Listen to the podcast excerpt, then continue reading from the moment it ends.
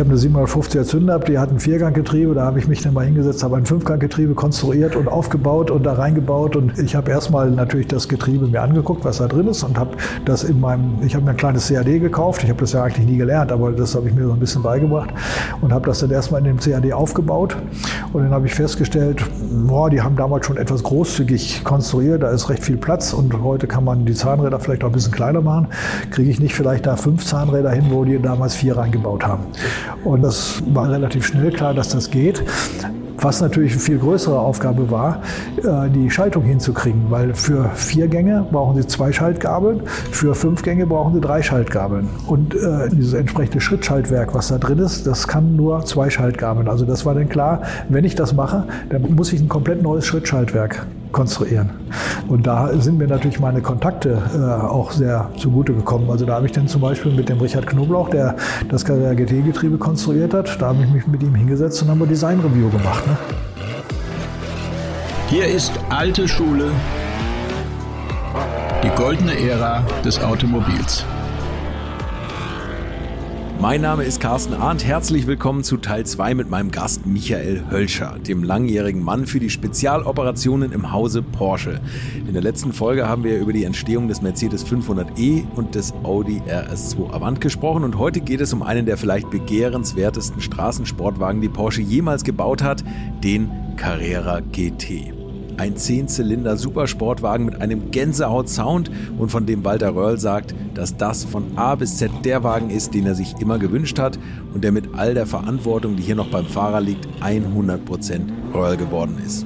Allerdings galt es, zahlreiche Hürden zu überwinden und besondere Details zu entwickeln und über einige wollen wir heute reden. Übrigens waren auch schon andere Gäste von mir an dem Wagen beteiligt. Zum Beispiel hat Bernd Rammler, dessen Name heute auffällt, den Motor beigesteuert und Tony Hetter, den ich jüngst zu Gast hatte, war für das Design verantwortlich. Wenn ihr euch also noch tiefergehend für diesen Wagen interessiert, empfehle ich euch die Folgen aus der Vergangenheit. Und jetzt wünsche ich euch ganz viel Spaß mit dieser Folge und meinem heutigen Gast, Michael Hölscher.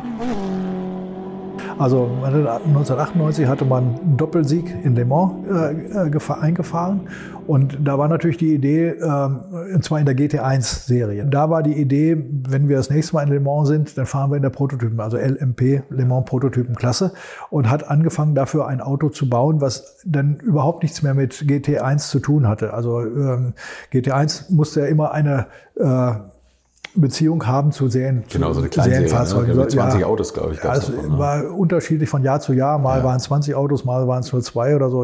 Genau weiß ich es nicht. Aber in der Prototypenklasse, da konnte man wirklich dann mal wirklich tief in die Trickkiste greifen. Und mhm. da, deshalb war die Idee, dann gehen wir in den Le Mans Prototypenbereich. In der Zwischenzeit fuhren die GT1-Fahrzeuge bei weiteren Rennen, allerdings leider nicht aufs Treppchen sondern die sind dann hinterhergefahren. Und das fand der Dr. Wiedeking gar nicht lustig. Und dann hat er äh, irgendwann mal die Leute antreten lassen und hat gesagt, Leute, das ist alles Mist, was ihr macht. Wir hören jetzt auf mit Rennen. Zack, Stecker gezogen. Da waren die, die äh, Gesichter sehr lang und die Kapazitäten äh, aus der Rennabteilung sind dann in das Projekt Cayenne mit reingesteckt worden. Also die, die äh, Rennabteilung ist da erstmal so ein bisschen zerpflückt worden. Ja. Äh, und die Leute mussten oder durften am, am Cayenne, bauen. am Cayenne weiterarbeiten. Und gerade in der Zeit war eben quasi parallel dieses Thema Carrera GT. Und das war ein Projekt, was auch vom Dr. Wiedeking unterstützt wurde, weil das also war, wir haben ja immer gesagt, ein Leuchtturmprojekt, damit ein Imagebildner für Porsche war in meinen Augen auch ganz wichtig, gerade weil wir uns aus dem Sport zurückgezogen haben, weil wir in den Bereich Geländewagen ge gegangen sind und ja, der ich sage mal, Porsche 911-Fahrer, der wollte immer so ein bisschen das Image eines, eines Löwenbändigers haben. Und da ist man äh, Gefahr gelaufen, dass man dieses Image da so ein bisschen verlässt. Mit 906 war das ja schon sehr ja, weicher in genau, genau, ne? ganz genau. Und äh, da war, kam so ein Auto wie der Carrera GT natürlich recht, um mhm. jetzt dieses Image auch mal äh, wieder zu festigen da. Ne? Und äh, der Dr. Wiedeking hat gesagt, dann stecke ich das Geld lieber in ein solches Auto rein und verdiene da auch hinterher wieder was damit, als dass ich das Geld in, in Rennprojekte reinstecke. Und wenn wir verlieren, haben wir nicht mal ein Image. Äh, Gewinn. Ne? Also er war da äh, nicht so der Rennfreak damals. Ja, ne? stimmt. Ja, ja. Und um jetzt auf äh, den die, die Konzeptphase GT zurückzukommen. Äh, da haben wir also in der Zeit, bis, äh, bis das in Paris vorgestellt werden sollte, das Auto, haben wir also mal diese grundlegenden äh, Themen mal schon mal abgefrühstückt. Also ganz wichtig war, wer baut uns denn ein Monocoque äh, in Kohlefaser in der Stückzahl? Also wir hatten damals von 500 bis 700 äh, Autos geredet in drei Jahren. Das war mal so der erste Ansatz. Oh, okay. ne? Also auf die auch quasi das Geld hätte verdient werden müssen. Ja. Da hätten die ja fast eine Million gekostet dann. Äh, ja, ähm, also das war mal so der erste Ansatz. Ja. Ne? Und äh, da sind wir dann mit dem ja, Leiter von unserer Kohlefaserentwicklung, der Dieter Steinhauser, mhm. und ein äh, Kollege noch vom Einkauf, König. Wir sind dann in der Weltgeschichte rumgetourt und haben dann angeguckt, welche Firmen können denn sowas überhaupt machen. Mhm. Und da waren wir bei Luftfahrtunternehmen. Und ja, die haben natürlich auch äh, diese Technologie, kennen, die, die können die wirklich super, mhm. aber die Teile können sie nicht bezahlen. Die, die, ja, die machen das so akribisch und ähm, das, das kriegt man nicht hin. Dann waren wir bei den Rennst also bei den Firmen, die die Rennstelle versorgen mit, äh, mit Kohlefaserautos. Die machen das relativ schnell. Ja. Auch, ich sag mal, vom Preis her akzeptabel, aber es ist eine Frage der Stückzahl ja. und eine Frage äh, der, der Qualität. Weil also die, äh, ich sag mal, Spalt, Spaltmaße halten, ne? und solche Sachen jucken die Leute in, im Rennbetrieb nicht, es sei denn, die haben irgendwelche aerodynamischen Auswirkungen. Ne? ja. Ähm, und das war also sehr, sehr schwierig. Und der Wiedeking hatte dann irgendwann mal gemeint, und wenn er keinen findet oder die nicht wollen, dann kaufe ich mir selber einen Autoklaven. Dazu muss man wissen, derjenige, der es hinterher gemacht hat, der hat acht Autoklaven nur für uns im Betrieb gehabt. Also acht. ein das, Autoklav. Das, das hätte nun bei weitem nicht gereicht. Ne? Ja. Naja, aber jedenfalls äh, und auch äh, zum Beispiel, wo kriegen wir ein Getriebe her? Also uns war schon klar, also äh, das muss ein Getriebe sein, was wirklich nur für dieses Auto gebaut wird, für die paar Stückzahl. Ne? War der V10-Motor von Anfang an gesetzt oder war es damals noch so, man könnte auch einen Sechszylinder-Turbo also nehmen? Von uns aus, aus, aus, vom Team her, war der V10-Motor gesetzt, aber okay. es gab natürlich bei uns auch Leute, die gefragt haben, ey, muss das denn sein? Der ist doch so aufwendig und teuer und wir bauen jetzt einen schönen V8 da, ja, können wir den da nicht einbauen? Genau. Und äh, damit haben wir uns natürlich auseinandergesetzt, aber der V8-Motor hätte vielleicht viel Leistung gehabt, den hätte man ja auch vielleicht noch mal ein bisschen in Leistung anheben können gegenüber dem Cayenne, aber der hätte keine Rennqualitäten gehabt. Und wir haben immer gesagt, mit dem Auto müssen wir auf einer Rennstrecke mit der Konkurrenz nicht nur mithalten können, sondern da müssen wir vorne wegfahren. Ja. Und äh, da müssen wir wirklich die alten Tugenden von Porsche wieder rausholen und sagen, Konzept, äh, wir wollen das beste mechanische Konzept haben. Wir müssen nicht die, die höchste Leistung haben und der Ferrari hatte hinterher ein paar PS mehr gehabt als wir, aber wir wollen tiefen Schwerpunkt und so weiter und das wäre mit dem V8-Motor nicht gegangen. Und das haben wir dann, das war auch mit meinem Job, das im Vorstand äh, dann vorzustellen und äh, zu argumentieren und dem ist dann auch gefolgt worden. Und es ist ja auch so, wir haben seit vielen Jahren keinen solchen Supersportwagen mehr gebracht. Wir mhm. mussten da jetzt auch Argumente liefern, warum die jetzt nicht den SLR kaufen, sondern unseren. Ja. Und äh, da haben wir gesagt, Leute, ausschließlich bei uns bekommt ihr einen echten Rennmotor in diesem Auto. Mhm. Der musste natürlich auch noch weiterentwickelt werden von dem LMP-Motor, das ist ganz klar. Der ist ja nicht vorgesehen gewesen für ein Straßenfahrzeug. Aber es ist der Motor. Er hat, äh, es ist der V10 mit dem Zylinderwinkel, mit dem Zylinderabstand, ursprünglich sogar mit dem Hub-Bohrungsverhältnis, was wir dann ja noch mal ein bisschen geändert haben. Das war von den 5,5 Liter auf die 6 Liter gekommen sind. Aber es ist der Rennmotor und den, das bekommt ihr nur bei uns. Ja, er hat nur nie Rennen gewonnen. Das war ja eigentlich immer so das, Nein, das Problem. Ne? Also der, der GT1-Motor, also ist das eigentlich einfacher, äh, äh, eigentlich als Rennmotor entwickelten Motor für die Straße zu domestizieren oder ist es leichter, einen Straßenmotor für Supersportwagen noch mal ein bisschen aufzublasen? Ich denke, das kommt immer äh, drauf an, wenn Sie den domestizieren wollen für, für äh, ein Fahrzeug, was 100.000 Mal gebaut ist, dann ist es besser, Sie gehen, kommen vom Serienfahrzeug. ja, wenn Sie jetzt aber in der kleinen Stückzahl das machen wollen, dann äh, war das mit dem, mit dem äh, Rennmotor genau der richtige Weg. Ne? Haben Sie das ein bisschen verfolgt, jetzt Mercedes mit dem GT1, äh, die ja auch den Formel-1-Motor, den, den Sechszylinder jetzt in ihrem neuen Supersportwagen eingebaut haben? Die haben ja jahrelang Probleme gehabt mit den Abgaswerten. Das ist natürlich mhm. jetzt heute nochmal ein größeres Problem, mhm. aber das, das war, glaube ich, ein Riesenproblem. Ein Original-Formel-1-Motor Dieselmotor mit diesem ganzen Zinnober drumherum irgendwie für die Straße hinzubekommen. Das ja, also darüber weiß ich jetzt nicht viel. Okay, okay, also, ja. aber bei uns war es natürlich auch ein Thema. Wir mussten also zum Beispiel einen zweiten Kompressionsring reinbauen. Also die, äh, der Rennmotor hatte nur einen Kompressionsring mhm. und zu der Zeit hätte man also die Rohemissionen nicht hinbekommen mit einem Kompressionsring. Haben wir hinterher bei dem 918 hingekriegt, beim Spider, mhm. aber zu dem Zeitpunkt noch nicht. Und das bedeutet natürlich auch, Sie müssen äh, die, die Zylinderhöhe, Deckhöhe ändern, weil äh, beim Rennmotor da ist keine Luft da, sondern es wird alles auf den Punkt konstruiert. Und wenn ja. Sie da einen Kolben haben mit nur einem Kompressionsring, dann ist auch da der Zylinder zu Ende. Und wenn Sie dann noch einen zweiten machen wollen, dann müssen Sie den Zylinder erhöhen. Ne? Ja, okay. Also das, äh, da ist schon immer ein Rattenschwanz äh, hinten dran gewesen, ja. aber äh, wir mussten den also ich sag mal, die Gusswerkzeuge für den Block sowieso neu machen, weil zum Beispiel die Kühlwasserdurchströmung, das war noch nicht abgeschlossen bei dem Rennmotor, da musste noch geändert werden.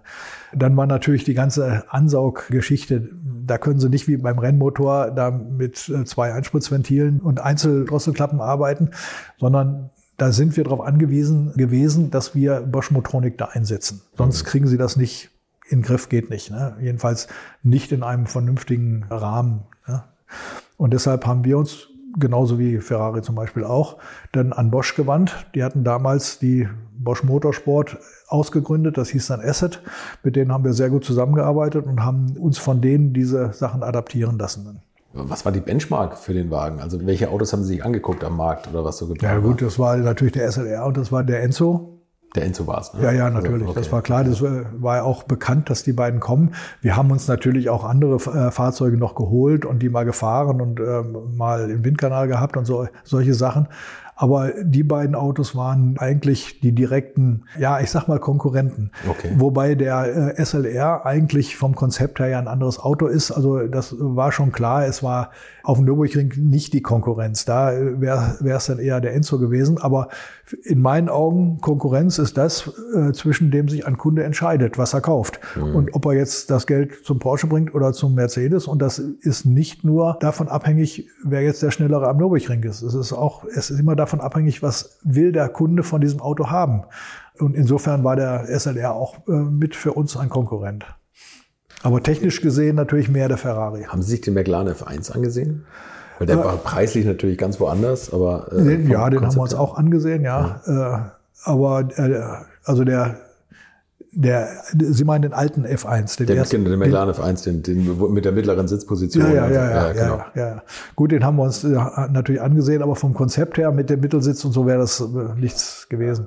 Was ich ganz interessant finde, also dass vielleicht das Konzept, diese, diese rudimentäre Bedienweise. Also der hat ja auch keine Fahrhilfen, der hat eine analoge Haarschaltung, wenig Fahrhilfen oder wenig fahrdynamische Fahrhilfen.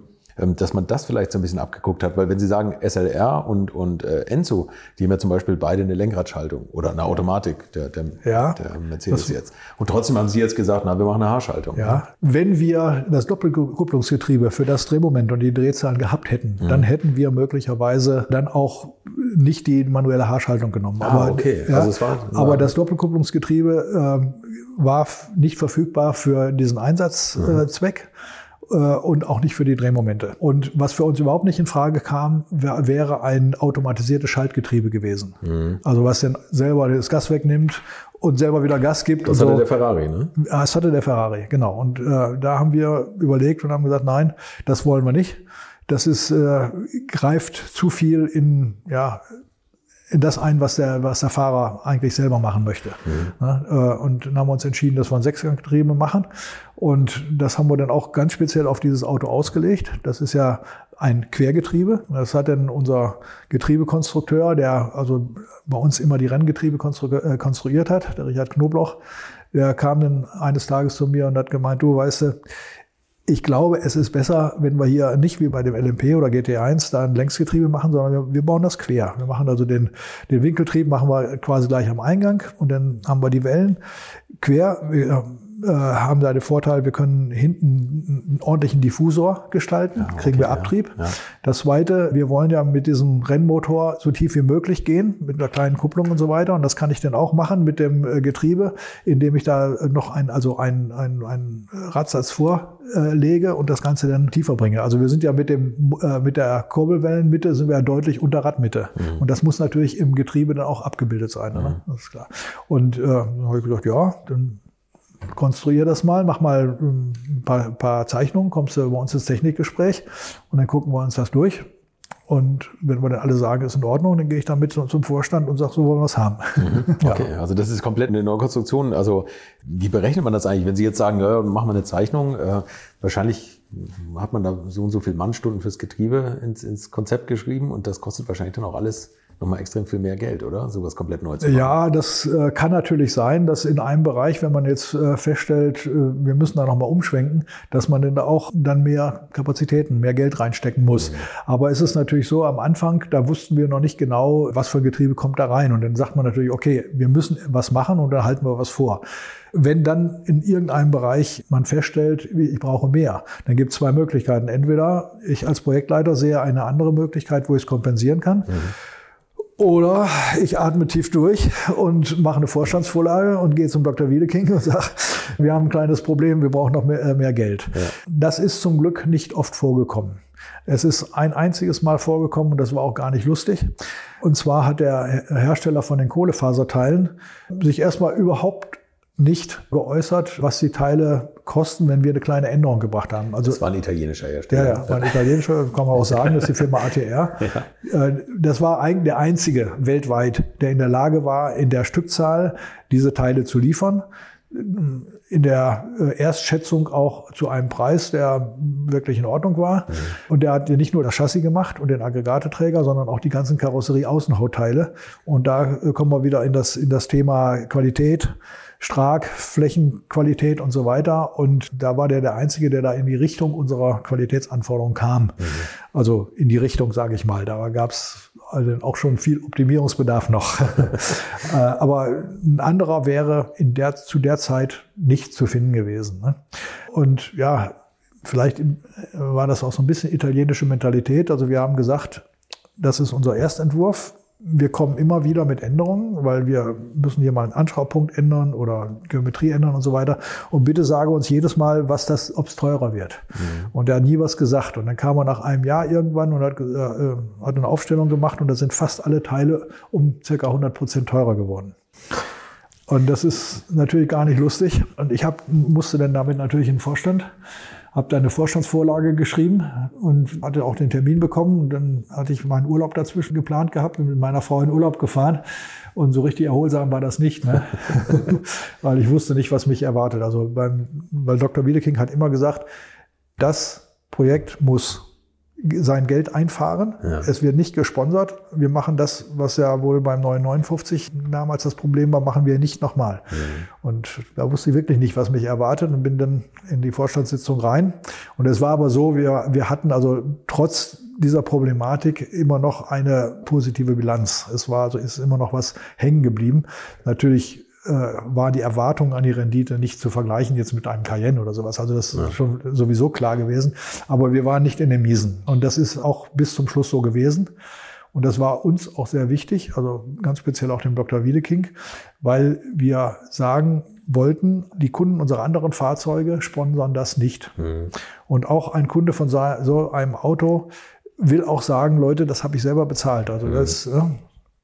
Und äh, das hat dann noch funktioniert. Also da haben wir tief geschluckt, haben dann nochmal geguckt, ob das alles gerechtfertigt ist, was der gesagt hat. Und ja, und dann haben wir es aber durchgezogen. Bei dem Wagen hätte man ja auch sagen können, die Marketingabteilung füllt die Lücke auf, weil, weil der Wagen hat ja so gestrahlt auf die Marke und ja, so viel. Natürlich. Nein, natürlich ich, macht man das nicht.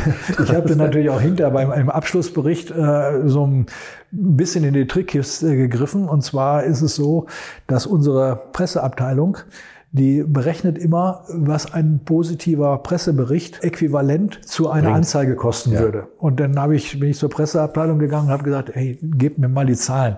Und dann, das habe ich natürlich dann in der, in der, in der Abschlusspräsentation dann auch dem Vorstand vorgestellt, was das denn doch als immerhin ideellen Wert oder Anzeigenäquivalenten Wert, wie die gesagt haben, denn ja. noch gebracht hat. Und das war durchaus beträchtlich. Ja. ja davon gehe ich aus. Nochmal zurück zu der Kohlefasergeschichte. Sie haben also einen Hersteller gefunden, der in der Lage war, die Menge herzustellen. Ja. Was war das für ein Hersteller? Was haben die sonst gemacht? Die machen äh, oder haben damals ausschließlich Kohlefaserteile gemacht. Und zwar haben die für Rennserien, also für Formel 3 zum Beispiel, mhm. haben sie dann mal geschwind 100 äh, Chassis oder sowas gebaut. Okay. Und die, die wussten also schon, was eine Serie ist. Ja. Und die haben für die ganzen Ferrari-Kohlefaser-Fahrzeuge dann die Teile gebaut, Karosserieteile. Also auch für den Enzo quasi, ne? Ja, ja, auch für den Enzo. Okay, also das, wussten wir, das wusste Ja, ja. Ferrari auch. Also die, die standen nebeneinander da. Ne? Ja, okay. Und äh, auch für Lambo haben sie, glaube ich, äh, einige Teile gemacht in Kohlefaser. Also die haben fast ausschließlich Kohlefaserteile für die Automobilindustrie gemacht, auch Kohlefaserteile für Luftfahrt, aber in kleinerem Rahmen. Haben Sie so ein Enzo mal auseinandergebaut und geguckt? Nein, auseinandergebaut haben wir nicht. Wir haben uns von äh, Ferrari mal einen geliehen und die haben auch von uns einen Carrera GT bekommen, als wir fertig waren, also nicht wegen, während der Entwicklung. Und äh, den haben wir dann natürlich auch mal gefahren. Auch äh, Walter Röhrl hat den gefahren. Wir waren also mit dem Fahrzeug und mit unserem Carrera GT in Papenburg. Da gibt's ja den nachgebauten Hockenheimring. Und den hatten wir, als wir ja kurz, kurz vor Serieneinführung waren. Und da hat Walter Röhrl natürlich auf diesem Hockenheimring die beiden Autos verglichen. Jetzt muss ich mal ein bisschen Werbung in eigener Sache machen, denn mich haben in der Vergangenheit immer wieder Mails erreicht mit der Frage, ob es denn zum Beispiel Tassen oder T-Shirts der alten Schule geben würde. Stellt euch vor, das alles gibt's und zwar bei mir im Shop unter www.alteschule.tv. Dort findet ihr übrigens auch das Buch, das ich zusammen mit Christian Geisdörfer anlässlich Walter Rölls 75. Geburtstag geschrieben habe und dessen Lieblingsauto ist ja der Carrera GT, um den es hier heute geht und so schließt sich der Kreis und das ist ja eigentlich die perfekte Überleitung zurück zur heutigen Folge. Nochmal die Adresse zu vielleicht tollen Weihnachtsgeschenken für alte Schule-Fans www.alteschule.tv findet ihr auch nochmal in den Shownotes und jetzt viel Spaß weiterhin mit Michael Hölscher. Da hat Walter Röhrl natürlich auf diesem Hockenheimring die beiden Autos verglichen. Und der Carrera GT war etwas schneller. Und da hat er gesagt, "Ah, ich habe mir so Mühe gegeben, dass ich mit dem Enzo schneller bin, weil ich wollte euch nochmal unter Druck setzen. ja, aber es war so ungefähr eine Sekunde war es im Trocknen. Im, Okay, im, im also Nassen war es sogar mehr. Das, äh, ja.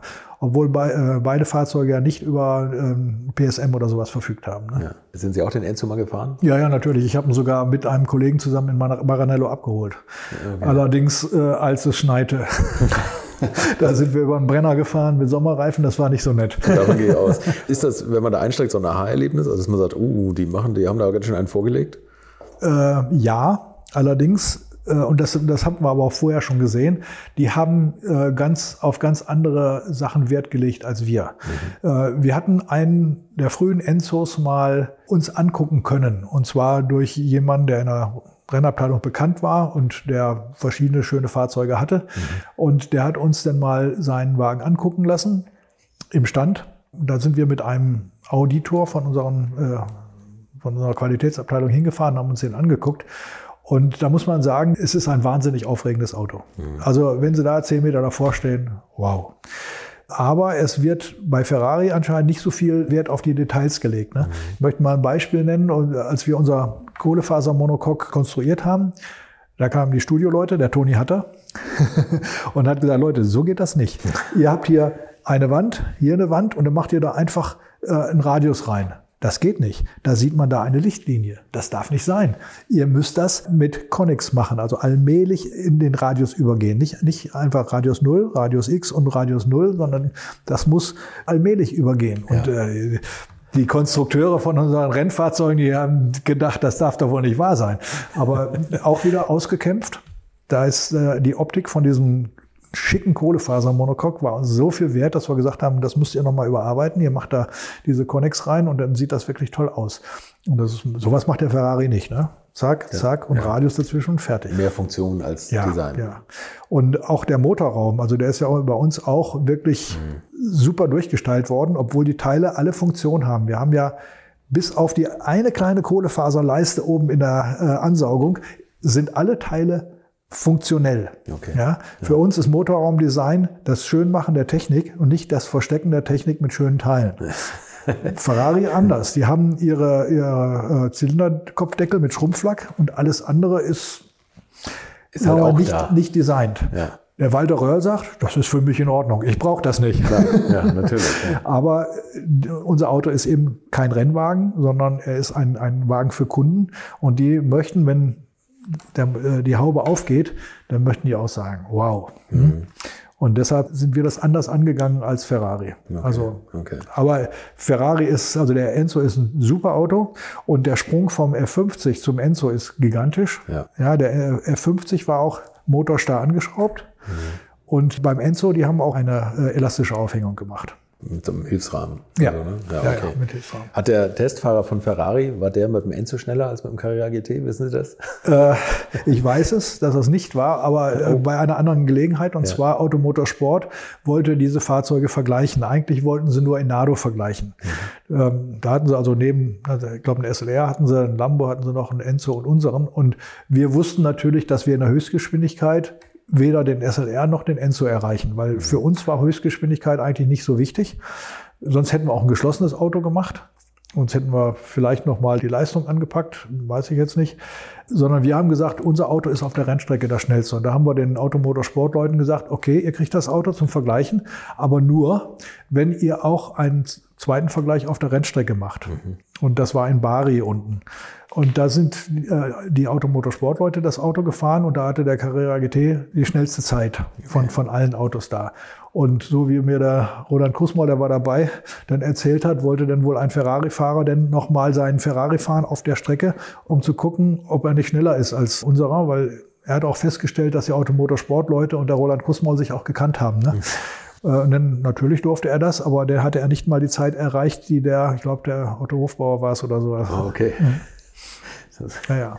Nee, und also da, dadurch, dass der Walter Röhrl diese Autos in, in äh, Papenburg gefahren hat und da wussten wir, wie die Autos im Vergleich zueinander waren und deshalb haben wir dann mit guten Gewissens auch die Autos dann in Richtung Süditalien dann geschickt. Okay.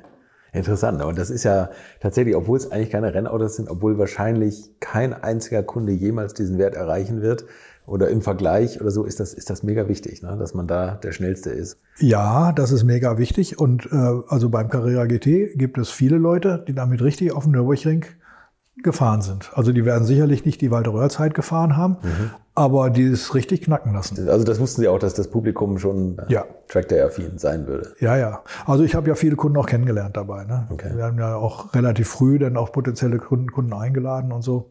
Nee, nee, das wusste ich schon. Also es gibt die ganze Bandbreite. Es gibt die Leute, die stellen sich das äh, Auto quasi neben das Wohnzimmer, wo sie dann durch eine Scheibe da gucken können. Andere Leute, ich weiß zum Beispiel einer, das war ein Busunternehmer äh, mit recht großem Fuhrpark, wenn dann mal einer seiner Fahrer in Spanien krank geworden ist und der musste dann anderen hinbringen, er hat dann nicht in den Flieger gesetzt, dann hat er gesagt, komm, du setzt dich auf den Beifahrersitz vom Carrera GT und wir fahren da jetzt runter. Ne? Okay. Und der hatte dann innerhalb von äh, einem Jahr äh, über 100.000 Kilometer auf der Uhr. Ne? Was? Ja. Mit, dem, mit dem Carrera GT? Ja. Das gibt's ja nicht. Ja, wie gesagt, die ganze Bandbreite Ja, gibt es. Und okay. dann gibt es eben Leute, die, die fahren damit zum Nürburgring und lassen dann mal richtig die Sau raus. Ja. Und manche wissen auch, was dann die Ersatzteile kosten. Das ist auch schon. Wir sind so ein bisschen abgekommen von dem Getriebethema, weil ein, eine ganz besonders schwierige Entwicklung, glaube ich, war auch die Kupplung. Ja, Von dem ja, Auto. Ja, ja, das war also wirklich nicht einfach. Vor allen Dingen, wir wollten ja, wir haben ja gesagt, Konzept muss besser sein als bei den anderen und ein Thema, was jeder Renningenieur weiß, Schwerpunkt runter. Und in der Formel 1, da haben die mittlerweile, ich weiß nicht, wie es heute ist, damals hatten sie Kupplungen mit 110 Millimeter Durchmesser, heute wahrscheinlich noch kleiner. Und wir hatten dann gedacht, jetzt gucken wir mal, ob man solche Kupplungen, wie sie in Formel 1 oder ähnlichen Rennfahrzeugen angesetzt werden, ob wir die nicht nutzen können. Und da hatte dann ein Kundendienstingenieur von einem Zulieferer uns gesagt, ja, ja, wir haben sowas in der Entwicklung. Also die halten 100.000 Kilometer. Und haben wir gesagt, prima, das bauen wir denn bei uns ein, die nehmen wir. Ja, und dann leider war es so, dass der dann nach einem Monat oder sowas nicht mehr in der Firma war. Und der Nachfolger von ihm, der hat dann gesagt, also die Kupplung könnt ihr zwar haben, aber mehr als 10.000 Kilometer garantieren wir denn nicht. Das war natürlich dann ein Tiefschlag für uns, ganz klar. Und dann gab es eben zwei Sachen. Zum einen haben wir dann überlegt, kriegt man das hin, dass man diese Kupplung nachstellbar macht. Entweder vorteilhafterweise natürlich automatisch nachstellend oder wenn das nicht geht, dann wenigstens nach 10.000 Kilometern in die Werkstatt irgendwie einen Servicedeckel abnehmen und dann nachstellbar machen. Und parallel hatten wir dann eben überlegt, Mensch, wir haben Keramik ja auch bei uns im Auto als Reibpartner bei den Bremsen. Kann man da nicht was mitmachen? Und dann haben wir gesagt, also wenn das klappt, das wäre natürlich das Beste, weil äh, da Verschleiß ist da dann kein Thema mehr und so weiter. Dann haben wir uns diese Keramiken angeguckt. Und das Erste, was wir dann lernen durften, war, dass so eine Kupplung doch etwas schneller dreht als eine Bremsscheibe und dass die Bremsscheibenkeramik sich dann in ihre Bestandteile auflöst. Ja, weil die, die Fasern da drin äh, waren nicht gerichtete Fasern, also wie wenn Sie so einen, so einen Gartenstuhl angucken, der aus GFK gemacht ist, auf der Rückseite, da sieht ja, das okay. so ja. wie Kraut und Rüben aus. Äh, so wird eine Bremsscheibe auch hergestellt. Das sind kurze Fasern, die sind getränkt mit Harz und die werden dann in die Form äh, reingebracht. Und das funkt, funktioniert gut für die Bremsscheiben, mhm. aber eben nicht bei den hohen Drehzahlen. Und äh, wir haben ja 8200 Umdrehungen oder sowas Maximaldrehzahl und die Prüfdrehzahl ist dann das Doppelte davon. Okay. Also mit, über, mit ungefähr 16.000 ja. müssen sich diese äh, Teile drehen lassen und dürfen nicht auseinanderfliegen. Und dann haben wir mit dem Hersteller gesprochen, was kann man denn da machen? Und dann haben die gesagt, ja, okay, dann nehmen wir jetzt erstmal, wie bei einem Pre-Prack, äh, bei den Chassis oder sowas, nehmen wir äh, keine Kurzfasern, sondern wir nehmen Gewebe und machen damit die Pre-Pracks, also die harzgefüllten Grünlinge, sagt man teilweise auch. Die, äh, die werden dann äh, dann ausgehärtet und dann hinterher siliziert und dann kommt da die Keramik raus. Mhm. Ist ein Prozess, der über Wochen geht mit, mit verschiedenen äh, Schritten, teilweise sehr empfindlich, was die Parameter betrifft. Also das haben wir dann hinterher feststellen dürfen. Aber zunächst mal haben wir dann gesehen, diese Keramik kann man nutzen, die funktioniert von der Drehzahl her und auch von der Reibung. Ja, und äh, dann haben wir das auskonstruiert mit dem Zulieferer und haben diese Keramikkupplung dann entwickelt und ja, äh, die ist ja auch bekannt, sage ich mal. Auch bei den Leuten, die, die das Auto nicht fahren, hat sich das schon rumgesprochen. Man braucht also schon ein gewisses Gefühl im Fuß und äh, auch, ich sag mal, auch ein bisschen Kraft, weil der Weg zwischen dem Einkuppeln und dem Auskuppeln ist sehr, sehr klein. Und da in dem Bereich, da brauchen Sie schon auch ein bisschen Kraft, um die, die Kupplung zu treten, müssen Sie sehr feinfühlig arbeiten. Mhm. Und äh, ich sag mal, das kriegt man raus. Das ist die eine Sache. Wenn die Leute aber ein bisschen nervös sind, ist es schwierig. Aber es gibt da auch einen Trick, dass man eben den Leerlauffüllungsregler die Arbeit tun lässt. Man muss dann nur wirklich darauf achten, dass man den Fuß nicht auf dem Gas hat. Also das Gaspedal darf nichts merken und dann kann man die Kupplung leicht kommen lassen und dann fährt das Auto los. Okay. Ja. Und äh, mit dem Trick haben dann auch also viele Kunden gesagt, okay, dann geht das auch gut. okay. Und ich glaube, wenn man da also bei hoher Drehzahl das ein bisschen schleifen lässt, ist sie schnell kaputt und das kostet 20.000 oder so. Ne? Ähm, na, 20 ist, glaube ich, ein bisschen hochgegriffen. Ich weiß es jetzt nicht ganz, aber, aber, aber äh, fünfstellig ist es auf alle Fälle.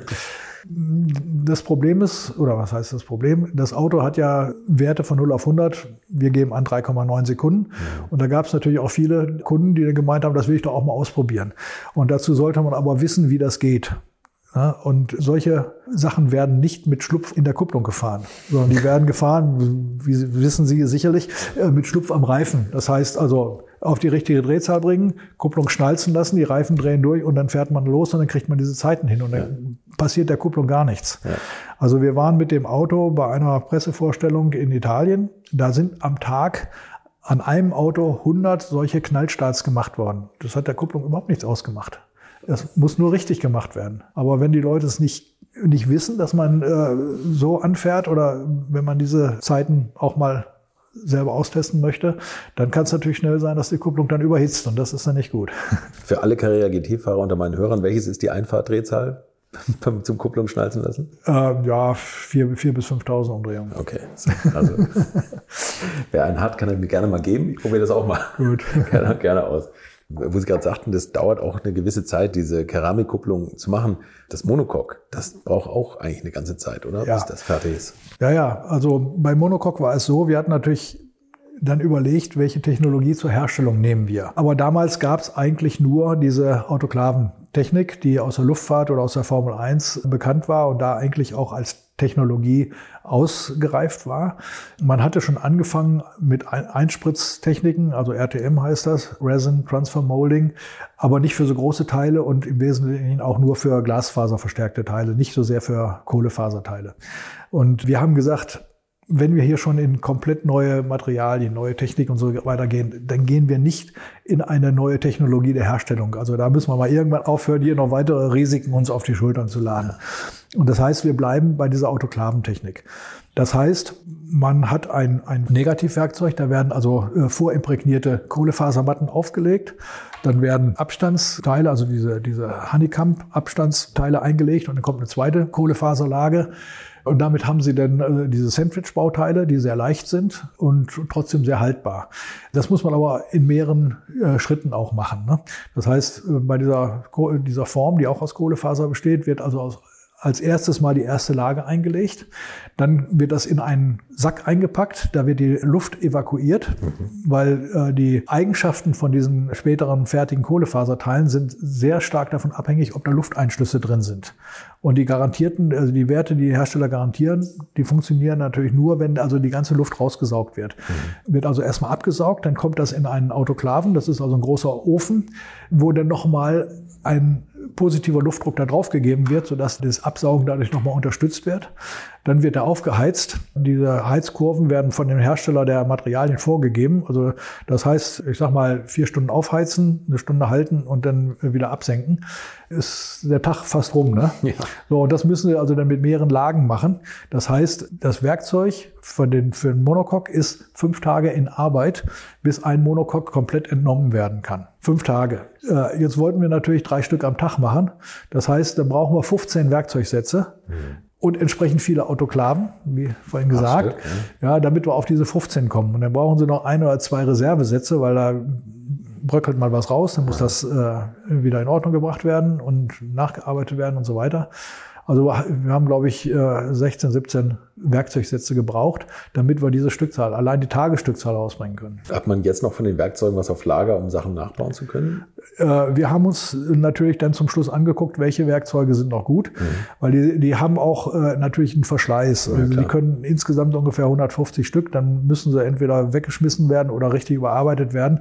Und dann haben wir schon geguckt, ist da jetzt noch ein Werkzeugsatz dabei mhm. und den haben wir uns schon auf die Seite gestellt. Ja. Okay, also man kann sowas noch nachfertigen jetzt. Grundsätzlich äh, ja, aber äh, das würde ja bedeuten, dass man nicht nur das Monocoque nachfertigt, sondern äh, müssen auch andere Teile gemacht werden und so weiter. Das Sie haben dann noch das Monocoque, also das, das, war die Basis quasi von dem Auto und dann hinten die Motoraufhängung, das ist auch nochmal eine Kohlefaser. Ja, ja, ja. Ja, also wir hatten ja am Anfang gesagt, äh, wir müssen gucken, dass wir die, die Schwingung, die dieser Motor erzeugt, nicht unbedingt ans Ohr des, der Passagiere bringen. und äh, das bedeutet ganz klar, er muss elastisch aufgehängt werden und da braucht man natürlich eine Struktur. Ja. Und da haben wir natürlich schon überlegt, was können wir da machen. Das, was jedem einfällt, ist ein Gitterrohrrahmen mhm. oder zu der Zeit war auch Aluminium als Space Frame äh, im Gespräch und äh, da haben wir aber gesagt, Mensch, da wollen wir doch mal gucken, ob wir nicht was Besseres machen können, auch ein bisschen was Innovatives. Und lass uns doch mal gucken, ob wir das nicht auch in Kohlefaser machen können. Jetzt muss man wissen, normalerweise ist Kohlefaser von der Temperaturbeständigkeit her nicht so toll. Also die normalen Materialien, die können so 130, höchstens 140 Grad aushalten. Mhm. Und wenn die zu heiß werden, dann lassen die ziemlich schlagartig die Ohren hängen. Okay. Ja, also der, ich glaube, der Michael Schumacher hatte mal einen Unfall, wo eine Abgasanlage kaputt gegangen ist und da ist das heiße Abgas auf einen Lenker drauf gekommen ja, und dann genau, zapp, dann War verliert er sofort, ja. sofort seine äh, Festigkeit. Und dann haben wir so ein bisschen eruiert und haben festgestellt, dass es Harze gibt, die deutlich temperaturbeständiger sind. Also deutlich heißt bis 160, 170 Grad. Und dann muss man aber wissen, es gibt natürlich im Motorraum hinten Gummiteile auch und Kabel und so weiter.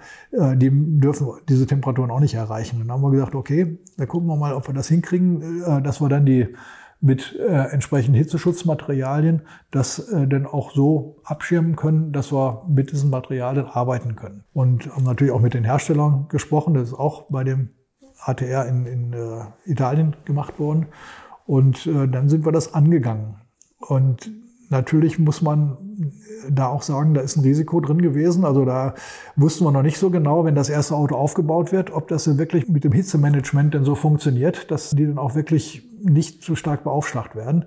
Und das bedeutet, man muss dann auch einen zweiten Parallelweg gehen. Und dann haben wir eine, also parallel zumindest mal konstruktiv auch noch einen Aluminiumrahmen soweit äh, ausgearbeitet, dass man noch im Zweifelsfalle hätte umswitchen können.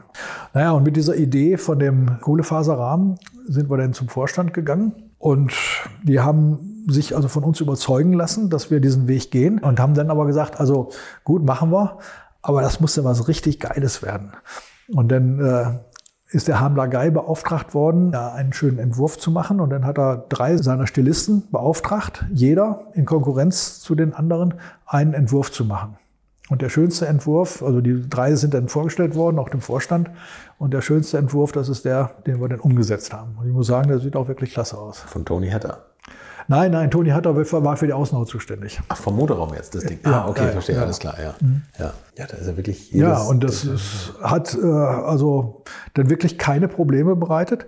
Das Einzige, dass dieses Harz, äh, ich nehme an, das liegt an diesem speziellen Harz, was temperaturbeständig ist, das verfärbt sich im Laufe der Zeit ein wenig. Also wenn die Fahrzeuge zehn Jahre alt sind, dann äh, nimmt dieser Aggregateträger eine etwas andere Farbe ein als die anderen Kohlefaserteile. Aber das äh, war etwas, was wir akzeptieren mussten. Okay. Und die Dauerhaltbarkeit kann man ja wahrscheinlich schwer testen, aber von der Erfahrung jetzt her, wenn, wenn, wenn die Autos. Ja, also wir, wir haben ja Dauerläufe gefahren. Also und, äh, wir sind sowohl, wir haben diese Autos sowohl auf Hydropuls-Prüfständen gefahren, als auch dann natürlich auf unseren Dauerlaufstrecken. Also einmal in Weissach diese Marta-Strecke, die dann einen Faktor 8 oder sowas hat, aber dann auch in Straßendauerläufen. Okay, nee, aber jetzt meine ich so nach 20 Jahren, haben Sie da mal was gehört, dass das spröde wird, das Material? Nein, das, äh, das ist aber bekannt, dass das nicht spröde wird. Also okay. die, die, Kohlefaser, anders als, als GFK, ne, mhm. verliert seine Festigkeit äh, da nicht. Das, was bei Kohlefaserteilen eher kritisch wäre, wäre, wenn die im, äh, im Beschussbereich von Split oder sowas liegen. Ah, okay. Dadurch verlieren die Festigkeit, aber nicht durch UV oder sowas. Da, verlieren, da verfärben sie sich vielleicht ein bisschen, aber verlieren nicht die Festigkeit. Sie haben ja auch den ganzen Unterboden eigentlich aus Kohlefaser. Ich glaube, da gab es so Testfahrten, wo Sie mal ordentlich Schläge abbekommen haben und danach ja. nichts, nichts festgestellt haben eigentlich, oder? Ja, also der Unterboden, äh, der ist natürlich, ich sag mal, wenn Sie jetzt wirklich in sehr schlechten Gegenden fahren, dann muss man den vielleicht mal irgendwann tauschen oder äh, man kann, man könnte ihn auch reparieren. Der hat ja keine tragende Funktion, sondern er hat wirklich nur eine schützende Funktion. Mhm. Und was wir gemacht haben bei einer äh, Erprobung in einem Schlechtwegland, haben wir geguckt, wo werden denn die, die Steinchen hingeschleudert, die von den Vorderrädern denn wegfliegen. Mhm. Und die sind also im Bereich der Karosserie vor den Hinterrädern sind die eingeschlagen. Auf dem ganzen Schweller nicht, sondern nur an dem letzten Stück. Und dann haben wir dann gesagt, okay, das Stück machen wir als Aufsatzstück. Ja, okay. Das war ursprünglich okay. quasi im Schweller mit eingeformt und dann haben wir gesagt, nee, dann machen wir einen Rücksprung und da setzen wir ein, ein Aufsatzteil rein. Wenn das dann mal bei einem Kunden kaputt geht, erstens kann man es auch reparieren, zweitens kann das austauschen. Also das ist nicht der ganze Unterboden zu tauschen. Dann ja, ja, das, ja, ja, ja, klar. Ja. Wenn wir jetzt nochmal auf die Außenhaut zu sprechen kommen, also war das äh, von, von Anfang an im Lastenheft, dass es ein Cabrio werden sollte? Ja. Also auch das ist natürlich der Unterschied zum Enzo. Ja. Ganz genau. Das war von Anfang an im Lastenheft, also auch schon bei dem Konzeptfahrzeug, mhm. wo ich ja äh, dann am Anfang noch nicht dabei war, weil man gesagt hat, also das Auto soll maximalen Fahrspaß bringen und, und Cabrio war eigentlich von, bei Porsche von Anfang an ja, also eigentlich ja, sogar von dem von der Nummer eins her war immer offenes Fahren ja. bei, bei uns das Maximum, ne, Stand der Dinge. Ja, und deshalb wurde das da auch gesagt. Und ja, das Interessante war, die äh, Kollegen, die das Konzeptfahrzeug gemacht haben, die haben sich natürlich noch gar keine Gedanken gemacht, äh, wie kriegt man das denn zu, wenn es regnet. Ne? Äh, die haben gesagt, das interessiert uns jetzt nicht. Wir machen das Auto so, dass es in Paris dann auf dem Stand stehen kann. Und die Jungs, die sich und Mädels, die sich denn da um die Produktionsvariante kümmern, die sollen sich dann halt überlegen, was sie tun. Ja, okay, standen die schön doof da. Ja, gut, das ist eine Aufgabe, die muss man angehen. Und da haben wir uns natürlich auch überlegt, äh, was tut man da? Brauchen wir denn, also zu der Zeit kamen ja immer mehr Verdecker auf, die äh, elektrohydraulisch angesteuert sind und dann da ganz tolle Sachen machen. Da haben wir auch ganz kurz überlegt, ob wir das tun, aber dann hätten wir wieder unendliche Massen in ganz oben, oben ans Dach gebracht und den, den stimmt, schönen Schwerpunkt uns wieder hochgesetzt. Ja. Und da haben wir von vornherein gesagt, gesagt, das wollen wir nicht. Da müssen wir eine schöne, leichte Lösung machen. Und dann kam eben bei uns die Idee, dass wir diese herausnehmbaren Dachhälften machen. Und da haben wir geguckt, wie können wir die denn verstauen, vorne in, in diesem kleinen Kofferräumchen, was wir noch haben. Und das hat dann funktioniert, haben wir dem Vorstand vorgestellt und wir waren begeistert. Ja. Das ist, passt einfach zu dem Auto. Ne? Ferrari hat ja auch mal eine ganz rudimentäre Lösung bei dem 550 oder 575 Kabel gemacht, wo das einfach so nach hinten auf den Motorraum draufklappt dann. Ne? Mhm. Aber gut, das wäre da eh nicht in Frage gekommen wegen der Motorentlüftung. Ne? Genau, ja, ja. Wenn man jetzt mal über die Aerodynamik geredet, da ist ja der Norbert Singer auch ins Spiel gekommen. Ja, ja, ja. Der, Von Anfang an war der dabei. Und das ist, glaube ich, auch mal so ein Kampf zwischen Design und, jo. und Technik. Wie gesagt, da gibt es eine Menge Kriegsschauplätze, ja. wo die Sachen ausgekämpft werden. Ja. Also zwischen Design, aber auch Konzept und Aerodynamik, weil das Konzept hatte eigentlich vorgesehen, dass die äh, Kühler hinten sind. Also genau, in, an der Seite. Ne? Okay. Ja, ja, hinten, ja, wir haben da hinten ja noch Einlässe für äh, Klimaanlage und, und Verbrennungsluft und so, aber da war in der ersten Idee war, äh, waren da auch die Kühler drin. Und das hat der äh, Norbert Singer dann im Modellwindkanal mal ausprobiert und da äh, hätte er da Löcher reinmachen müssen. Äh, das ging gar nicht. Und also das war nicht nur dem Aerodynamiker klar, sondern und, und auch den Stilisten, dass das gar nicht geht. Ja. Und da musste man eben das ganze Kühlungskonzept ändern, musste mit den Kühlern wieder nach vorne gehen, mit meterlangen Wasserrohren, Kilo schwer. Kilo schwer, ja. Gar nicht, gar nicht gerne, aber ich meine, die Kühlluft muss da durch, ne? Ja. Geht nicht anders. Ja. Beim Rennwagen machen sie es anders. Da haben sie zwar hinten die Kühler dann, aber die haben dann lange Luftschächte, wo also richtig große Luftschächte durch das Auto gehen und dann hinten in die Kühler rein. Und das, das ging natürlich hier nicht. Sondern wir mussten, ja kein Beifahrersitz. Ja, wir mussten halt äh, mit den Kühlern nach vorne und das ging nicht anders. Mit ein paar Tode muss man sterben. Ja, ja, Insgesamt ja. war das Projekt aber ja trotzdem relativ schwierig, glaube ich. Also ich glaube, Sie haben so Zwischenstationen mal dem Vorstand vorgestellt, wo, wo es dann immer mal so ein bisschen gekriselt hat, ne? oder? Ah, es gab natürlich einige Punkte. Also das eine war das mit den Kosten für die Kohlefaserteile. Das zweite war, als wir äh, ja die ersten Prototypen quasi auf den Beinen hatten und wollten in die Fahrdynamik-Abstimmung gehen. Mhm. Da haben wir festgestellt, dass da die, das Grundsetting überhaupt nicht funktioniert hat. Mhm. Das ist viel zu scharf ausgelegt gewesen. Ja, also ich kann mich da sehr, noch sehr genau dran erinnern. Ich war da also mit, als Walter Röhrl am Nürburgring äh, das gefahren hat. Ursprünglich sollte auch der Roland Kussmaul schon in der Phase mit drin sein. Er hatte aber auch, glaube ich, irgendwie eine, eine Operation gehabt oder sowas. Und äh, da war also der Walter Röhrl mit noch einem weiteren äh, Kollegen und er hat das Auto gefahren und hat gesagt, Leute, das geht so gar nicht. Also er hat gesagt, wenn ihr das Auto so verkauft, sagt keinem, dass der Walter Röhrl da mit dran gearbeitet hat. okay. Ja, und äh, das war natürlich schon dann ein, äh, ein ernsthaftes Wort. und, äh, aber er hat natürlich recht gehabt. Und da haben wir gesagt, jetzt äh, hat der Herr Dürheimer, unser damaliger Entwicklungschef, der hat gesagt, da müssen wir jetzt den Roland Kussmaul da mit reinbringen. Der äh, war schon vorgesehen, dass er mit Abstimmung fährt, aber eigentlich war er ja der Projektleiter von den GT2 und GT3-Fahrzeugen. Genau, ja. Und da hat der Dürheimer gesagt, den ziehen wir da jetzt raus der kommt da hauptberuflich mit rein, der bringt das in Ordnung und der hat sich dann die Kinematik angeguckt von der Hinterachse und dann festgestellt, also da muss was geändert werden. Also ich meine, es war die, die Vorspurkinematik, die da nicht funktioniert hat. Mhm. Ich sag mal, das war durch Ändern der Lenkerlängen dann in den Griff zu kriegen. Ne? Aber das musste eben gemacht werden. Und das mhm. zu einem Zeitpunkt, wo man solche Sachen eigentlich gar nicht mehr ändern möchte, ne? Oh. weil Werkzeuge schon dann geändert werden müssen und so weiter. Ne? Aber das war absolut notwendig. Und nachdem das dann korrigiert wurde, hatte das Auto eine Basis, mit der die weiteren Abstimmungsarbeiten dann da wirklich ein tolles fahrdynamisches Auto rausgemacht haben. Ne? Ja, ja. Und war das vorher, also was, was Walter Röll so kritisiert hat, der war, der war ihm zu spitz oder zu nah ja. am, am Rennwagen, ne? Ja, und es war so, der hatte zwar sehr hohe Querbeschleunigung ermöglicht, aber der Grenzbereich war so schmal, dass, äh, ich sage jetzt mal, ein normaler Fahrer dann nicht gemerkt hätte, dass es jetzt zu Ende ist. Ne? Die Leute sprechen immer von einer Messercharakteristik. Also wenn etwas auf einer Schneide steht, dann äh, vom einen Zustand in den anderen, zack, umklappt. Mhm. Und das geht natürlich nicht für ein Fahrzeug, was jetzt nicht nur auf einen Rennfahrer hin ausgelegt ist, sondern das muss ja für jeden, der einen Führerschein hat, der muss mit dem Auto klarkommen, auch wenn er damit schneller fährt. Und der, der muss spüren, jetzt komme ich an die Grenze, jetzt nehme ich doch lieber ein bisschen was zurück. Und das war zu dem Zeitpunkt nicht der Fall, sondern man ist an die Grenze gekommen und sagt schnapp und dann ist er hinten rum. Und das darf nicht sein. Ja, ja gerade beim Mittelmotor ja auch nochmal schwerer dann zu ja, bemerken. Ne? Ja. Gab es eigentlich während der kompletten Serienentwicklung, was ja über ein paar Jahre ging, mal den Silberstreif am Horizont, dass man vielleicht doch noch mal damit auf eine Rennstrecke geht? Oder gab es mal irgendwie eine, eine, Klasse, wo man gesagt hat, uh, da könnte er reinpassen? Das ist eben der Punkt. Es gab keine Klasse, wo der reingepasst ja, okay. hat. Ne? Ferrari hatte das ja, ja gemacht, dass er da, dann quasi die Enzo-Basis als ähm, Maserati MC12 hieß er, glaube ich. Ah, ja, genau. Das, das, war die, das war die Enzo-Basis. Da haben sie dann als, den als Maserati in eine Klasse, ich glaube, das war dann GT1-Klasse oder sowas reingebracht. Ne? Ja. Wir hätten es ich sag mal, die Leute, die das Auto entwickelt haben, also gerade der Dieter Steinhauser, der aus der Rennentwicklung da äh, kommt, hätte sowas sicherlich auch gerne gemacht und der hat auch gesagt, wir wären da bestimmt konkurrenzfähig gewesen. Wir hätten allerdings aus diesem offenen Auto erstmal wieder ein geschlossenes Auto machen müssen. Und das wäre sehr viel Geld gewesen und Arbeit, was man da in die Hand genommen hätte.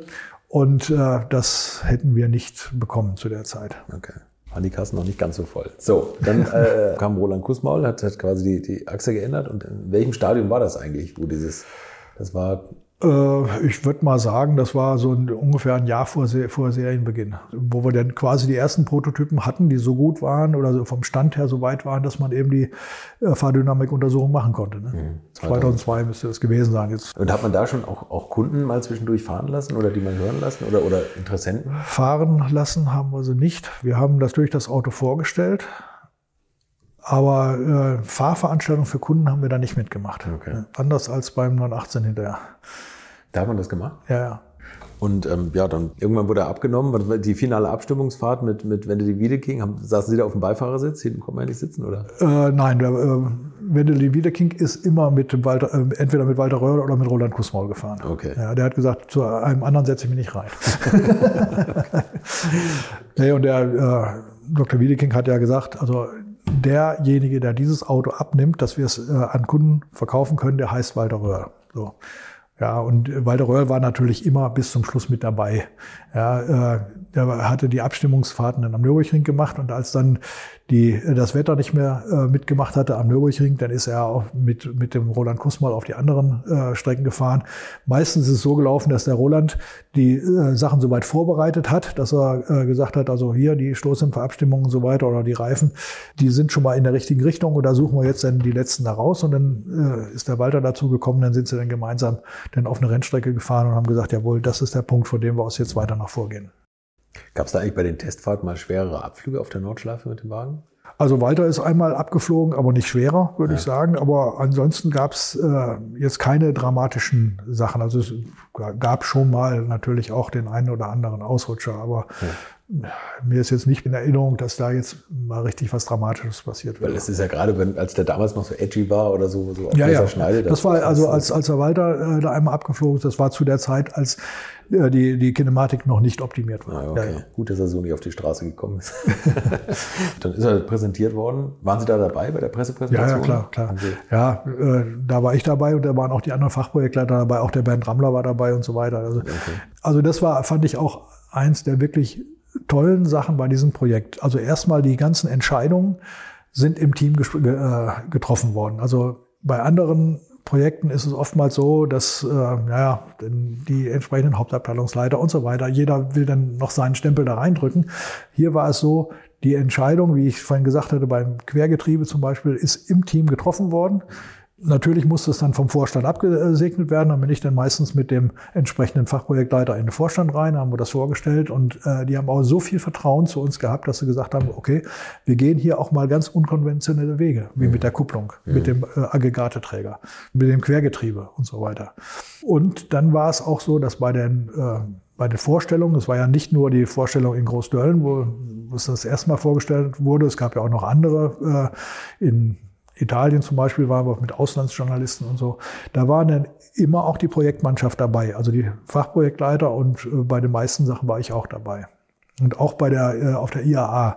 Da stand der Roland Kussmaul dann im Anzug oder der Dieter Steinhauser oder eben ich. Und äh, natürlich waren auch Marketingleute dann dabei, aber da dieses Auto so speziell war, äh, hat man von vornherein gesagt, wenn da Fragen kommen, die ein bisschen in die Tiefe gehen, dann muss dann jemand äh, aus der Entwicklung dabei sein. Das war natürlich auch eine tolle Sache. Also sowas, solche Erlebnisse haben sie einmal in drei Jahren oder sowas. Ne? Oh gut, einmal in drei Jahren ist wahrscheinlich noch. Ja, manche Leute haben es natürlich gar nicht, weil sie nie so an der Front ja. stehen. Was war die mutigste Entscheidung für Sie? Das wird ja immer der, der Ferdinand Piech gefragt, das war der 79 in seinem Leben, aber bei dem Wagen klingt das auch so, nach so vielen Grenzgängen, also was Sie gerade gesagt haben, Kupplung, Quergetriebe, was war für Sie das mutigste, wo Sie gesagt haben, das müssen wir jetzt durchdrücken? Das ist schwierig zu sagen. Also äh, ich würde sagen, die, die Kupplung und äh, der Aggregateträger. Ja. ja. Wobei die Nachteile beim Alu wären das Gewicht gewesen? Gewicht, oder? ja, Gewicht. Ja. Wie viel mehr hätte das gewogen dann? Über den Daumen hätte ich jetzt mal gesagt 25 Kilo oder sowas. Naja, ah okay. Wäre vielleicht zu verschmerzen gewesen. Äh, sowas dürfen Sie aber keinem Rennentwickler sagen. Also 25 Kilo, das sind, das sind, das sind Welten. Das sind Welten, ja. Ich war äh, natürlich auch mit äh, mit Möglichkeiten der, der Gewichtsreduzierung im Vorstand. Ne? Und normalerweise äh, wird bei einer Entwicklung von einem Golf oder sowas, da wird, äh, wenn man über das Gewicht, Gewicht redet, da wird da über Zehntel Cent gesprochen. Und hier haben wir also gesagt, okay, für ein Kilo Gewicht, da würden wir mehrere hundert Euro pro Fahrzeug einsetzen. Ne? Bei einem solchen Auto. Mhm. Gab es da noch Sachen, wo Sie nennenswert hätten Gewicht einsparen können, wo Sie gesagt haben, das war dann irgendwie aus Kostengründen, mussten wir darauf verzichten? Ähm, nicht aus Kostengründen, sondern wir hatten die Vorgabe, wir bauen ein Auto, was in die ganze Welt geht was in der ganzen Welt verkauft werden kann. Ja. Und äh, da ist ein Thema, was Sie vorhin auch angesprochen hatten, denn die Temperatur. Mhm. Also da muss dann in Saudi-Arabien auf der Rennstrecke das Auto genauso laufen wie äh, in, in Finnland oder so. Und die Konsequenz war, dass wir drei Kühler vorne hatten also auch den Mittelkühler. Und aus heutiger Sicht hätte ich mir gewünscht, dass man diese Politik verlässt und hätte gesagt, wir steuern nach, nach Land oder vielleicht sogar in den USA äh, kann der Kunde wählen, ob er jetzt, äh, wenn er in Texas ist, kriegt er einen Mittelkühler, kann er wählen, ohne Aufpreis. Mhm. Aber wenn er in Michigan ist, braucht er nicht. Ne? Und da hätte man denn also den, den Mittelkühler sparen können, inklusive der Rohrleitung und, und Wasser und so weiter. Das wären also auch, ich sag mal, 15 Kilo oder sowas gewesen. Oh, okay, ja. Äh, und man hätte einen größeren Kofferraum hingekriegt. Denn der hat also sehr, sehr viel von dem Kofferraum beansprucht. Aber das war eine Vorgabe, die damals da war, dass nicht gesteuert wird. Okay. Also auch gut zu wissen, man kann den Wagen also von überall her reimportieren, wenn ja. man günstig einen findet im Ausland. Und das ist immer die gleiche Version. Rechtslenker gab es ja eh nicht. Nein, Rechtslenker gab es nicht. Ja, wirklich ein fantastisches Auto. Also mit, mit ja, dem, mit dem ja, Sound und allem. Wie viele Kilometer sind Sie in Ihrem Leben damit gefahren? Wie viele Kilometer bin ich gefahren? Also ich, ich weiß nicht, 50.000 oder sowas. Wahnsinn, oder? Und die schönsten Kilometer waren in Monaco auf der Rennstrecke. Ah ja, bei der, bei der Präsentation sind Sie die gefahren? Ja, da haben wir eine, eine Präsentation gemacht. Bei den Formel-1-Rennen im Vorfeld äh, gibt es ja immer die, äh, die Carrera, äh, äh die Carrera, Carrera Cup äh, Runden da und da durfte ich dann mit dem, Carrera, mit dem Carrera GT zwei Runden vor dem Carrera Cup fahren. Das war natürlich genial. Das glaube ich. Das, glaube ich. das ist eine Erinnerung, die man nicht vergisst. Vor dem ganzen Publikum, oder? Das ja, also ich sag mal, 50 Prozent ungefähr waren schon ja, da. Ja, Carrera Cup ist ja auch mal ganz spannend. Ja, ja. Also, Super Cup. Tja, da war das Projekt abgeschlossen. Da fällt man doch, glaube ich, auch erstmal ein tiefes Loch, oder? Wenn ja, gut. so ein ähnliches Folgeprojekt kommt. Ja, natürlich, klar. Das war auch die, die, Frage, was kommt nach so einem Projekt, was macht man da? Äh, ich hatte auch mit dem Herrn Dr. Wiedeking ein äh, Gespräch. Also er hat gesagt, wenn so ein Projekt nochmal kommt, äh, dann machen Sie das wieder. Aber das war erstmal nicht zu sehen. Also ich hatte dann auch mal im Vorstand einen Vorschlag gemacht, was könnte denn ein Nachfolger oder ein Anschlussprojekt sein. Aber das war zu der Zeit ja, nicht, nicht unbedingt gewollt. Warum das, eigentlich nicht? Ja, solche Highlights dürfen sie nicht äh, inflationär bringen. Also äh, jemand, also es muss ja auch die Nachfrage da sein. Und mhm. jemand, der sich vorher ein Carrera GT gekauft hat, kauft sich nicht zwei Jahre später denn äh, einen Nachfolger. Na, zwei Jahre nicht, aber Ferrari macht es auch. 40er, 50, ja, Enzo. Also zehn Jahre später ist ja auch der also r 18 gekommen. Also ja, zehn stimmt, Jahre stimmt, ist, ja, ist, ja, ne? ja. ist ja eine durchaus äh, vernünftige äh, Zeitspanne. Aber in den zehn Jahren wollte ich auch noch ein bisschen was machen. Ja, davon gehe ich aus. Ja, und dann ähm, habe ich halt geguckt, was es da für Möglichkeiten gibt. Und in äh, der Zeit ist bei uns das Qualitätsmanagement sehr stark aufgebaut worden. Mhm. Und diese Schulungen, die ich gemacht hatte, bevor Carrera GT kam, das war äh, in Richtung Qualitätsmanagement. Und dann bin ich in der Baureihe Carrera, also 911, der Qualitätsmanager geworden. Und habe das also für die Zeit dann gemacht. Und irgendwann habe ich dann festgestellt, so langsam äh, werde ich ja nicht mehr jünger. Und Porsche hat ein sehr tolles Angebot als äh, Vorruhestandsangebot. Und das hatte ich dann mir überlegt, das auch anzunehmen. Und dann kam die Ansage vom Herrn äh, Dürheimer, dass wieder etwas ganz Besonderes auf die Rampe geschoben wird. Und da war mir schon klar, in welche Richtung das geht. Und hatte ich mit ihm darüber gesprochen, ob ich nicht eine ja, äh, entsprechende Stelle in diesem neuen Projekt, also es war klar, das war also ein Nachfolger ein, oder ein, ein weiterer Supersportwagen, mhm. ob ich da nicht mit reinkommen könnte und das quasi als, als mein Abschlussprojekt in meiner Laufbahn in der Firma Porsche machen könnte. Mhm. Ja, und das hat dann auch funktioniert. Und das war welcher Wagen? Ja, 918 Spider. Den haben Sie? Ja, da, also ich, da war ich nicht der Gesamtprojektleiter. Das war der Dr. Walliser. Der Dr. Walliser. Und äh, da bin ich dann als Entwicklungsprojektleiter mit drin gewesen. Ich sag mal, eine der, der wichtigen Punkte war, dass, dass man die Erkenntnisse, die aus dem Carrera GT haben, dass die nicht alles neu erfunden werden müssen, ne? sondern mhm. dass man diese Sachen denn da äh, gut übertragen kann. Weil es sind natürlich in so einem Projekt nach zehn Jahren dann nicht immer die gleichen Leute dran, die da vor zehn Jahren in Carrera GT gemacht mhm. haben. Und äh, da fehlt zum, Beispiel, zum Teil dann die Erfahrung. Manche Leute wollen auch eigene Ideen reinbringen. Die ganze Situation hat sich geändert. Das Auto ist klar natürlich der Nachfolger im Sinne von Supersportwagen, aber mit einer ganz anderen Aufgabenstellung das gewesen. Hybrid-Auto ist ja. ganz was anderes. Ne? Ja. ja.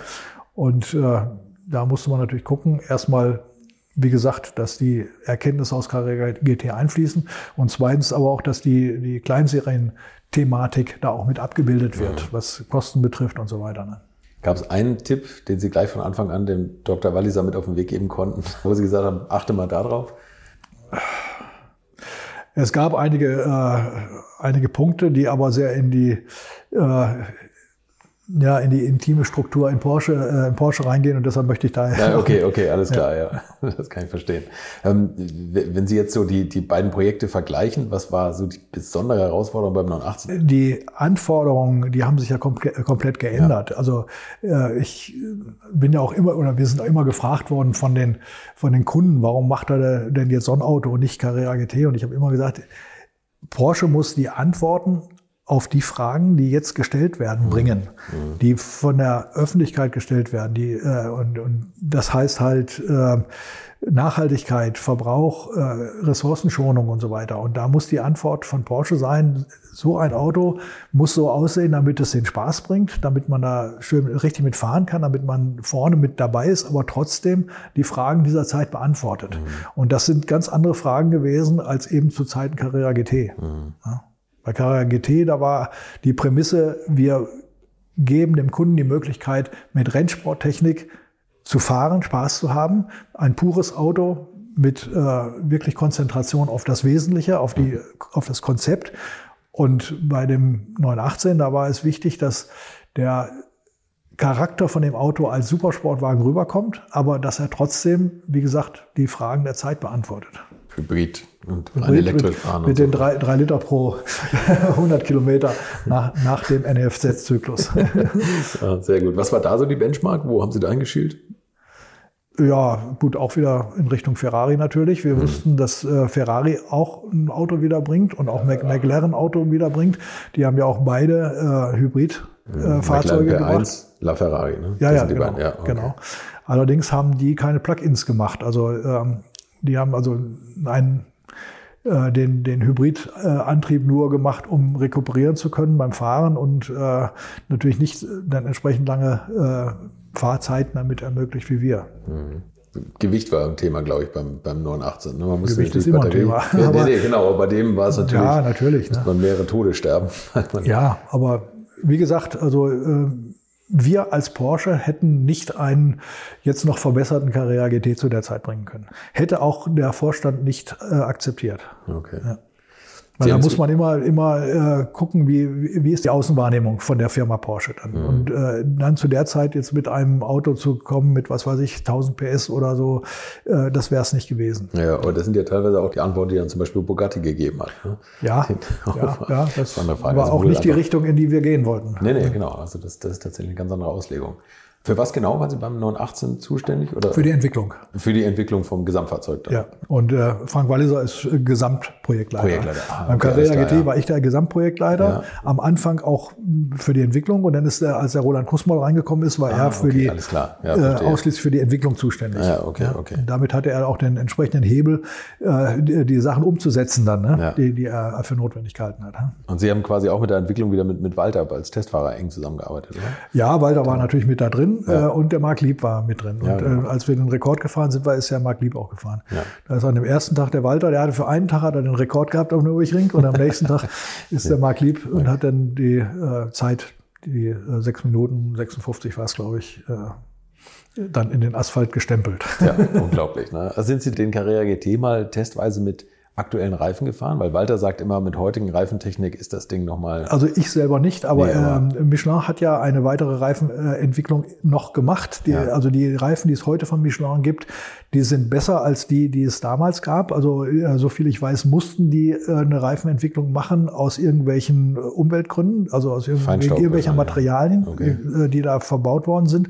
Und dann haben sie natürlich gleich alles, was sie wussten, dann von neuer Technologie damit reingebracht. Also mhm. die Reifen, die man jetzt kaufen kann, die sind im Prinzip schon eine Entwicklungsschleife weiter, als die es damals gab. Ich selber bin aber nicht gefahren. Okay, das aber es gab es schon mal eine Zeitenvergleichsfahrt irgendwie, also dass man, dass man Rundenzeiten? Nee, nee nicht, nicht dass ich wüsste jetzt. Nee. Das wäre eine interessante Aufgabe. Naja, aber die alten Reifen, die es damals gab, die, die können Sie heute nicht mehr verwenden. Die sind ja jetzt zu alt. Ja, ja, klar. Also klar, äh, insofern können Sie jetzt so einen Vergleich nicht fahren. Stimmt, eigentlich haben Sie recht. Ne? Und, und die Strecke hat sich ja natürlich auch verändert, ne? die Nordschleife. Ja, aber wenn Sie jetzt sagen würden, ich fahre heute auf der Nordschleife, einmal das Auto mit den alten Reifen. Ja, das geht nicht, den- ne? das ist klar. Nee, Genau. man, man kann nur die Zeit von damals nehmen, aber Ja. da war ja auch eine andere Strecke, anderer Asphalt. Ja, und die, die Zeit Carrera GT Nordschleife, die äh, es gab, ist vom, vom Herrn von Sauer mal gefahren worden. Wenn Sie jetzt einen anderen Fahrer nehmen, der fährt natürlich alleine deshalb schon mal an. Ist Walter damals keine Rekordrunde gefahren? Nein. Ach so. Nein, nein. Wal- Walter hat die Abstimmung am Anfang auf dem Nürburgring gemacht Mhm. und dann, wie gesagt, hat das äh, Wetter das nicht mehr zugelassen. Ach so, okay. Und dann sind die ja auch woanders gefahren und er hat dann keine offizielle Zeit für uns rausgefahren. Ah, okay, Sondern okay, es gab dann den, den Sportauto Supertest ja. mit dem äh, Haus von Sauermar Sauermar, ja. und der hat dann die Zeit, die damals ja auch Rekord war, dann da gefahren. So ist es. Sie sind zwischendurch nochmal auf den Boden der Tatsachen zurückgeholt worden und an den normalen Autofahrer angenähert worden mit einem Opel Zafira-Projekt. Ja, das war äh, quasi mein, mein, mein letztes Fremdprojekt. Ja, ja, Als- als- genau. Genau, aber das war nach dem Carrera GT, oder? Äh, ja, das war, das war nach dem Carrera GT. Nee, Moment. Halt? 99 ist der Zafira auf, den- auf den Markt gekommen. Ist die erste Version war was davor.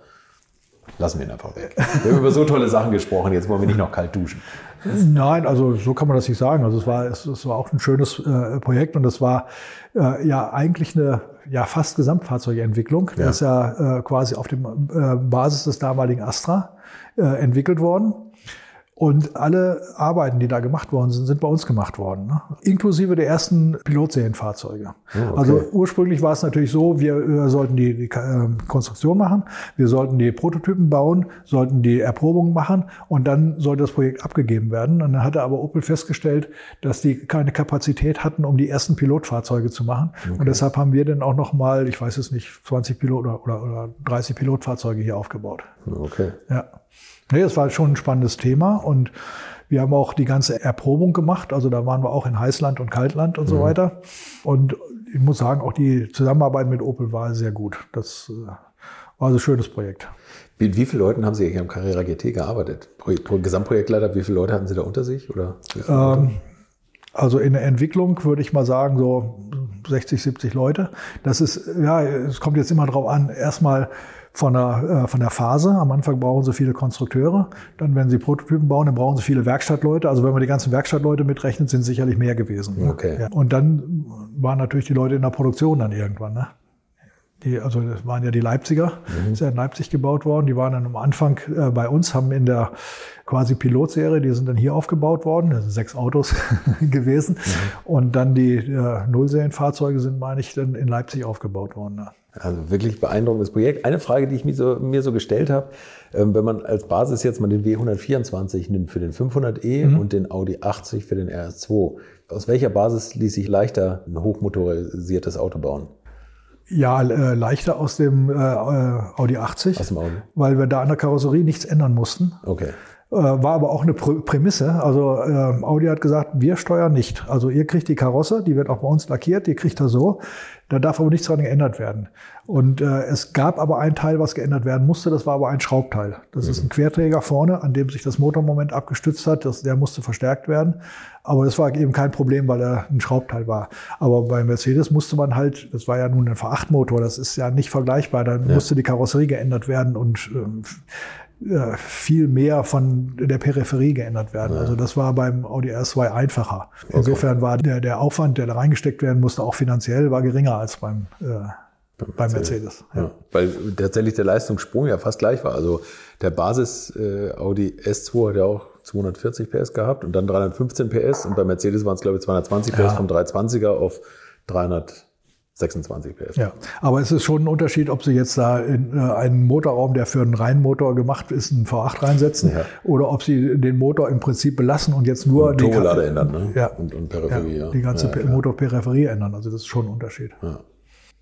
Tolle Projekte. Also ich bin ganz beeindruckt und begeistert, was Sie in Ihrer Ja, ich Karriere muss machen konnten. ne? wirklich sagen, ich habe sehr viel Glück gehabt, dass ich äh, zwei, dreimal am zum richtigen Zeitpunkt an der richtigen Stelle war. Das, das gehört dazu einfach. Das stimmt, das stimmt, ja.